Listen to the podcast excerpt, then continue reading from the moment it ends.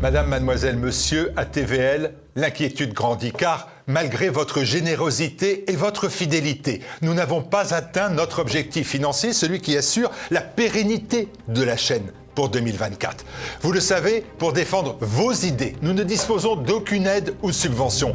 TVL n'est assurément pas le quotidien d'ultra-gauche Libération. Je dis cela car chaque année, peut-être à Noël, le directeur du quotidien sulfureux reçoit un chèque de 6 708 692 euros. C'était le chiffre de 2021. C'est le montant de l'aide à ce journal versé par le gouvernement Macron avec l'argent de nos impôts. Nous payons près de 7 millions d'euros par an pour un canard de propagande totalement en soins palliatifs.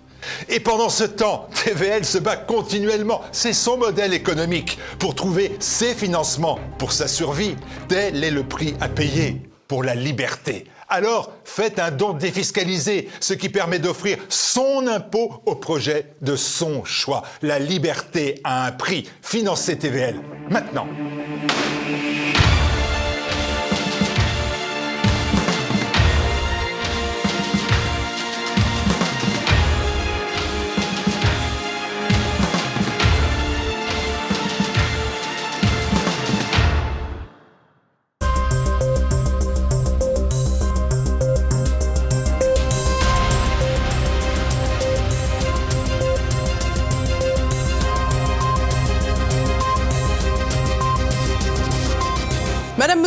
Bonsoir, ravi de vous retrouver pour cette nouvelle édition.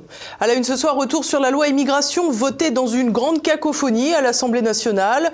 Un petit séisme politique pour la majorité à cause d'un texte finalement sans grandes conséquences. Nous évoquerons ensuite la colère des agriculteurs face à des autorités françaises et européennes qui méprisent leurs besoins. Et puis nous terminerons à l'international avec la suite des événements au Proche-Orient qui tendent à confirmer notre décryptage depuis le 7 octobre. Le guignol de la loi immigration a connu de nouveaux rebondissements. Voté mardi soir avec les suffrages du Rassemblement national, la loi a provoqué un petit séisme et le texte va connaître de nouvelles modifications. Explication d'Olivier Frère-Jacques. Le projet de loi immigration voté, mais avec les voix du Rassemblement national. C'est un petit séisme dans le monde politique français, entre indignation des gauches, autosatisfaction de la majorité, coup politique des LR et coup de com' du RN. Chacun a son rôle dans la pièce qui se joue sous nos yeux. Avec 349 voix pour et 186 contre, le texte a largement été voté mardi en début de soirée et est passé grâce aux voix du RN, sans qui la majorité n'aurait pas été atteinte. Il convient de relever qu'un député sur cinq de la coalition présidentielle n'a pas voté en faveur du texte, soit 59 élus. Cela peut paraître beaucoup, mais c'est assez peu à considérer l'ADN très socialiste des députés de la majorité largement issus du parti à la rose. Le texte en lui-même n'a rien de très bouleversant concernant la question migratoire. Il y a évidemment le sujet très médiatique des APL qui sont conditionnés pour les étrangers, mais aussi la restriction du droit du sol, le délit de séjour irrégulier, des prestations sociales différenciées et le durcissement des conditions de régularisation des sans-papiers dans les métiers en tension. Un ensemble de mesurettes qui ne mettront pas fin aux flux migratoires, comme l'a d'ailleurs assumé le ministre de l'Intérieur Gérald Darmanin. Une mesure législative de régularisation qui, comme l'a souhaité le gouvernement, coupe le lien entre employeurs et employés pour pouvoir connaître cette régularisation et touchera des milliers de personnes, d'après le gouvernement, entre 7 à 10 000 personnes supplémentaires qui, dans les métiers en tension, méritent de sortir de l'hypocrisie dans laquelle nous les plongeons collectivement depuis tant de gouvernements des régularisations qu'Elisabeth Borne chiffre même à 20 000 par an, mais un texte frappé par la marque de l'infamie par la gauche. Côté LFI, on parle d'axe Macron-Le Pen quand le PS appelle l'opposition parlementaire à se rassembler. Les écologistes se rassurent avec leur secrétaire national, Marine Tourdelier, qui estime que si les humanistes n'étaient pas majoritaires à l'Assemblée, ils le sont dans les universités, les associations et les syndicats, témoignant de la large avance culturelle dont bénéficie encore la gauche. Une déclaration assez juste qui témoigne de l'immense chemin à parcourir pour quiconque envisagerait d'en finir avec l'afflux d'immigrés en France.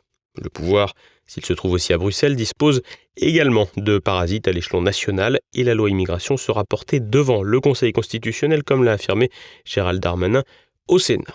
Quincy, je veux le dire ici, Monsieur le Président de la Commission des lois, Mesdames et Messieurs les rapporteurs, ce n'est pas faire injure au Sénat et nous en avons parlé librement. Bien sûr, dans cet hémicycle, les débats en font foi, des mesures sont manifestement est clairement contraire à la Constitution.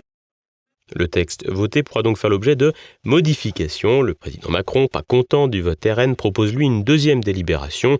Tous les moyens sont désormais mis en œuvre pour enlever les quelques éléments considérés comme trop durs. Un désaveu pour le travail parlementaire qui n'a pas manqué d'agacer l'eurodéputé LR François-Xavier Bellamy. Je suis révolté d'entendre que le président de la République, qui est le garant des institutions, mmh. explique à sa propre majorité qu'il est prêt à soutenir un texte pour qu'il soit voté au Parlement et dès demain à le faire tomber par des moyens détournés. Impuissance parlementaire et rejet de l'opinion majoritaire.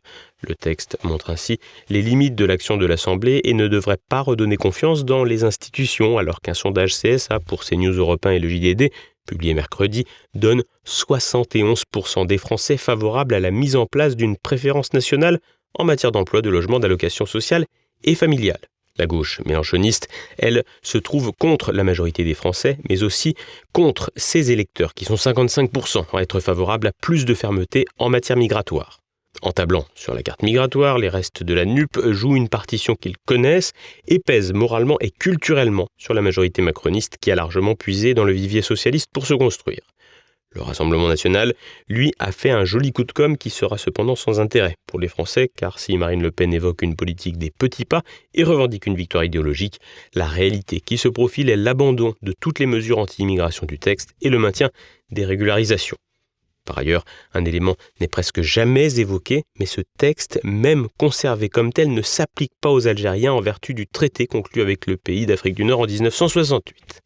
Du côté de la majorité présidentielle, il semblerait que l'exécutif ait une nouvelle fois péché par arrogance en ne parvenant pas plus tôt à un accord avec LR, faisant entraîner le processus législatif depuis un an et demi. Le ministre de la Santé Aurélien Rousseau, ancien communiste puis socialiste, a démissionné et plusieurs de ses collègues ont menacé de faire pareil en revenant finalement assez vite à la niche. Toujours déchiré entre son aile droite et son aile gauche, la majorité voit ses adversaires jubiler mais ne s'est pas pour autant vraiment affaibli. Son texte est passé, les mesures réclamées par les républicains seront expurgées et surtout Emmanuel Macron se place en arbitre. La perte d'un ou de plusieurs ministres n'a aucune espèce d'importance eu égard à sa méthode de gouvernement et si l'on considère le peu de poids et de charisme de ce personnel ministériel. Il reste trois ans et demi de mandat, il n'est pas encore temps pour les plus ambitieux de couper le cordon et le président peut tout au plus perdre les députés les plus gauchers de sa majorité. La séquence politique de la loi immigration illustre plus que jamais la difficulté à agir contre ce phénomène en France.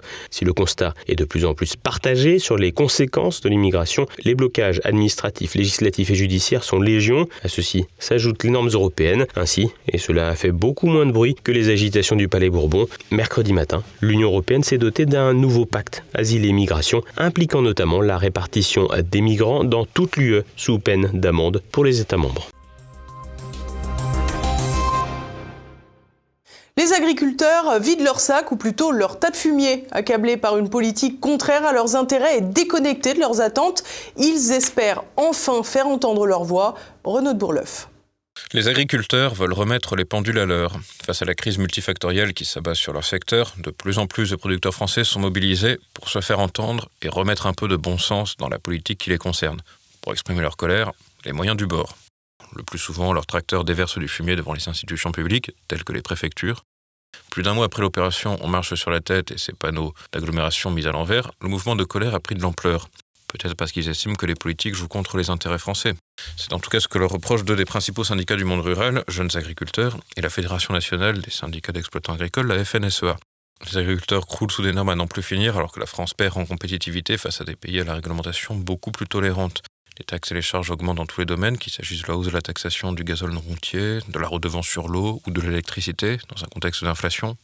Quant aux aides de la PAC, la politique agricole commune, elles accusent de nombreux retards de paiement. Mais ce qui est pointé du doigt par les professionnels, c'est une absence de ligne cohérente de la part de nos gouvernants. D'abord, dans le viseur la politique de l'Union européenne. Dans ce cadre, la question ukrainienne n'est pas neutre. Si la guerre a poussé Bruxelles à décider d'un traitement de faveur pour les volaillers ukrainiens au détriment de ceux de la communauté, l'adhésion de Kiev serait un véritable pistolet matador. Vous rendez compte que Macron a donné son feu vert à l'entrée, au début des négociations avec l'Ukraine dans l'Union européenne. La FNSEA, qui était pourtant un soutien de la politique européenne de la France depuis des décennies, a dit si l'Ukraine entre dans l'Union européenne, c'est la fin de l'agriculture française. Un, think tank britannique a calculé que si l'Ukraine entre dans l'Union européenne, ça va coûter 186 milliards d'euros sur 10 ans, sur les 10 premières années. C'est-à-dire pour la France qui paye pas loin de 20%, 36 milliards, 3,6 milliards par an pour en fait détruire notre propre agriculture. Un bel exemple de politique qui marche sur la tête. À cela s'ajoute le fait que les agriculteurs déplorent également des normes innombrables à l'origine d'une paperasse trop importante. Certains disent passer un tiers de leur travail à leur bureau. Mais surtout, ils fustigent une politique à l'encontre de leurs intérêts, comme le refus de Bruxelles de prolonger en 2024 la dérogation permettant de mettre en culture les terres en jachère, ainsi que les accords de libre-échange, notamment celui avec le Mercosur, pourquoi imposer l'importation d'une alimentation dont les Français ne veulent pas, au lieu d'encourager la pleine production d'une agriculture française? Si la question relève du bon sens, elle reste sans réponse. Fin novembre, des délégations ont rencontré successivement le ministre de l'Agriculture Marc Fesneau et le Premier ministre Elisabeth Borne. Vendredi dernier, le ministre dédié a présenté les 35 mesures du pacte d'orientation et d'avenir agricole, dont l'objectif est de former et d'installer une nouvelle génération d'agriculteurs. Les mesures ont été accueillies plutôt froidement par les acteurs du monde rural, alors que la FNSEA déplore l'absence de dispositions fiscales en direction des jeunes agriculteurs et de mesures accompagnant les bailleurs dans l'allocation aux jeunes. La Confédération paysanne regrette l'absence d'un volet foncier jugé pourtant capital. Pour eux, le projet de loi d'orientation et d'avenir agricole et le pacte qui l'accompagne font toujours fausse route. Et revenons à présent sur le conflit israélo-palestinien. Alors que des tentatives d'accord pour libérer des otages sont toujours en cours, Benjamin Netanyahou marche sur des œufs. Décryptage d'une géopolitique, dépression, tout de suite. Netanyahou soumis aux forces centripètes internationales. Investi dans la riposte de l'armée depuis l'attaque terroriste du 7 octobre commise par le Hamas, le Premier ministre, déjà en difficulté depuis son retour en force au pouvoir, est contraint de jouer une partition dangereuse de réel politique. Dans ce cas, les choix qui s'imposent à lui sont particulièrement difficiles. Si la violence du 7 octobre pour la population israélienne a justifié la riposte massive de Tsahal, cette dernière est aujourd'hui de plus en plus contestée sur l'échiquier mondial. Une contestation factuelle. Les pays émergents, à l'image de la Russie, de la Chine ou du Brésil, ont laissé clairement transparaître leurs critiques à l'égard de la nature de la riposte israélienne. Mais du côté occidental, les voix qui s'élèvent sont aussi de plus en plus nombreuses. En effet, les frappes israéliennes sur la bande de Gaza ont chassé les Palestiniens et désormais on recense près de 2 millions de déplacés. Une grande partie d'entre eux est acculée à la frontière égyptienne. Dans le camp de Rafah, la situation sanitaire est très inquiétante. كل اللي معنا حرام خفيف وبننام على الارض اقسم بالله على الارض بننام وتعمل الخيمه في الليل بتندي واحنا على البحر والشتاء بارد بارد بارد جدا ولما اصعب شيء انك تقضي حاجتك في الشتاء في المنطقه المغربيه لا في خدمات ولا في مي ولا في صرف صحي وريحه المجاري ورانا في مزبله بلا مؤاخذه Une situation humanitaire objectivement déplorable quoi que l'on pense de la riposte israélienne. C'est d'ailleurs un point important dans les pressions que Netanyahou doit affronter. À plus forte raison que les ripostes de Tsahal, au-delà de l'incidence lourde sur les Palestiniens, ont montré leurs limites pour la protection des otages toujours retenus par le Hamas. En effet, si l'on imagine bien que les bombardements ont dû faire des victimes parmi ces derniers, la mort des trois hommes tués par l'armée israélienne après qu'ils ont échappé à leurs ravisseurs a suscité un véritable effroi dans la population. Les familles d'otages déjà mobilisées pour que le gouvernement négocie pour la libération n'en sont que plus insistants. C'est dans ce cadre que le gouvernement israélien semble à nouveau enclin à trouver un accord avec le Hamas. Comme nous l'avions annoncé dans le journal de mardi, une rencontre a eu lieu à Varsovie entre un médiateur qatari, le chef du Mossad et le patron de la CIA. A été évoquée une nouvelle interruption des combats pour une semaine. Dans ce cas, Israël pourrait libérer des prisonniers palestiniens condamnés pour des faits plus graves que ceux qui ont été libérés lors de l'échange précédent. Le Hamas consentirait quant à lui à libérer une trentaine d'otages, les deux dernières femmes retenues ainsi que ceux âgés de plus de 60 ans et les malades ou blessés. On ignore toutefois la nationalité des otages concernés, mais l'on sait que parmi ceux qui restent retenus se trouvent encore huit Américains. C'est sans doute en partie pour cette raison que les États-Unis œuvrent également pour calmer la main de Netanyahou, en plus de la question budgétaire conditionnée par l'année électorale qui s'annonce. Malgré un soutien indéfectible dans les instances internationales et sur l'approvisionnement en armes, Washington tend à tempérer le Premier ministre israélien. Dans ce cadre, la riposte israélienne pourrait prendre un nouveau virage d'ici peu pour adopter des méthodes plus ciblées et chirurgicales et probablement l'instauration d'une zone tampon en bordure de Gaza. C'est en tout cas le souhait qui se distingue au Pentagone, un souhait qui tranche radicalement avec les attentes de l'aile droite du gouvernement israélien que Netanyahou a également à cœur de contenter pour s'accrocher au pouvoir. Et à présent, nous passons à l'actualité en bref. L'enfer des lycéens est de retour. Ce mercredi, Parcoursup, la plateforme numérique d'orientation post-bac, a ouvert un site d'information avant les choix pour les élèves de terminale qui, eux, commenceront le 17 janvier. Les futurs étudiants n'ont pour l'instant pas besoin de créer leur compte et peuvent juste naviguer sur la plateforme et se renseigner sur les différentes formations qu'ils souhaitent intégrer. Une nouveauté cette année, ce site est consultable dès la seconde. Si les lycéens peuvent donc se renseigner plus tôt, il n'est pas sûr pour autant qu'ils comprennent davantage le fonctionnement, disons, particulier de cette plateforme d'affectation des élèves reposant sur un algorithme opaque et des critères mal définis. 6700, c'est le nombre de lits d'hôpitaux fermés en 2022. Une hémorragie qui se poursuit depuis des décennies en raison d'une pénurie de soignants selon l'adresse, la direction de la recherche des études, de l'évaluation et des statistiques. Et pour cause, les conditions déplorables des hôpitaux font progressivement fuir les soignants depuis des années, pendant que les postes administratifs, eux, pèsent toujours plus lourd dans les budgets des établissements hospitaliers. Absente du rapport de l'adresse, les conséquences du traitement infligé au personnel soignant pendant la crise du Covid-19. Entre consentement à la piqûre, extirpé par le chantage financier et l'exclusion des récalcitrants, pas étonnant que les recrutements soient en berne. L'ex-femme et complice de Michel Fourniret condamnée à perpétuité. Mardi, Monique Olivier a été condamnée à la réclusion criminelle à perpétuité par la cour d'assises des Hauts-de-Seine. L'ex-épouse du tueur en série, mort en 2021, a été reconnue complice dans l'enlèvement, la séquestration et le meurtre de Marie-Angèle Domès, Johanna Parich et d'Estelle Mouzin, la première ayant aussi fait l'objet d'une tentative de viol et la deuxième d'un viol avéré. La perpétuité est assortie d'une période de sûreté de 20 ans. Les familles des victimes ont le sentiment que justice a été rendue, comme l'affirme la sœur d'Estelle Mouzin, la petite fille âgée de 9 ans, au moment de sa disparition. Ça y est, enfin la justice a été rendue. Après 20 ans pour nous, 30 ans et plus pour les autres familles. 20 ans finalement, c'est la peine qui, qui est tombée ce soir. 20 ans, c'est étonnamment l'attente que nous avons subie pour avoir une réponse. Le Colorado peut-il faire taire la démocratie? La Cour suprême de l'État du centre des États-Unis a jugé Donald Trump inéligible dans sa juridiction. La raison invoquée L'éternel serpent de mer autour de l'attitude de l'ancien président américain lors de l'intrusion au Capitole le 6 janvier 2021 pour protester contre les résultats jugés frauduleux de la présidentielle. La décision particulièrement explosive à moins d'un an de la prochaine élection a toutefois été suspendue jusqu'au 4 janvier prochain en cas de recours devant la Cour suprême des États-Unis, recours que Donald Trump ne va pas manquer d'utiliser. Un nouvel épisode du feuilleton judiciaire autour de l'ancien locataire de la Maison Blanche qui a toutes les chances de rater son objectif. En effet, de plus en plus d'Américains sont stupéfaits par l'accumulation d'affaires contre Donald Trump, tandis que les enquêtes pour corruption et trafic d'influence autour de la famille Biden avancent quant à elles d'un pas aussi assuré que celui de l'actuel président.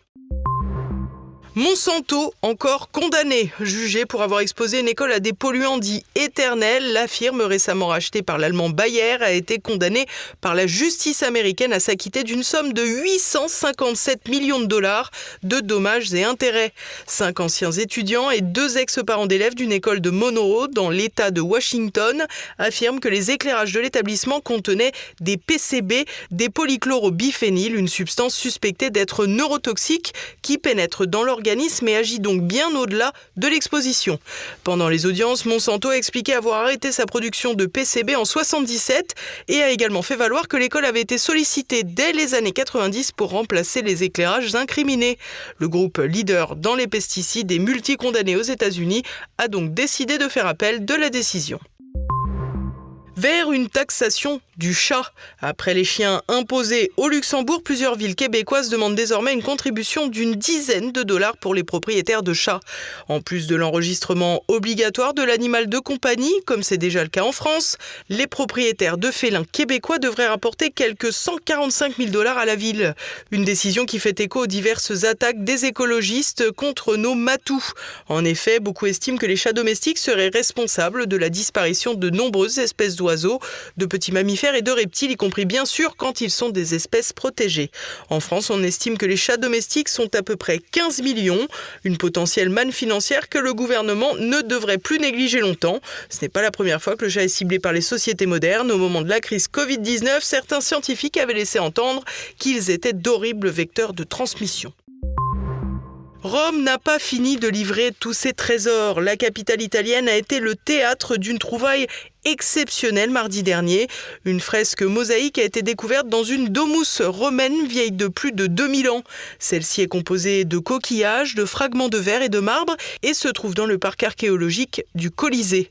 L'œuvre daterait du 2e ou du 1er siècle avant Jésus-Christ et pourrait représenter une conquête guerrière réalisée par le riche propriétaire de la maison, vraisemblablement un sénateur. L'habitation, elle, n'avait été découverte qu'en 2018. Et voilà, nous approchons de la fin de cette édition. Dans un instant, pour le Zoom du jour, Denis Sislik, haut fonctionnaire et enseignant, présente Inclure, un roman sur une France woke, présidé par Rokhaya Diallo.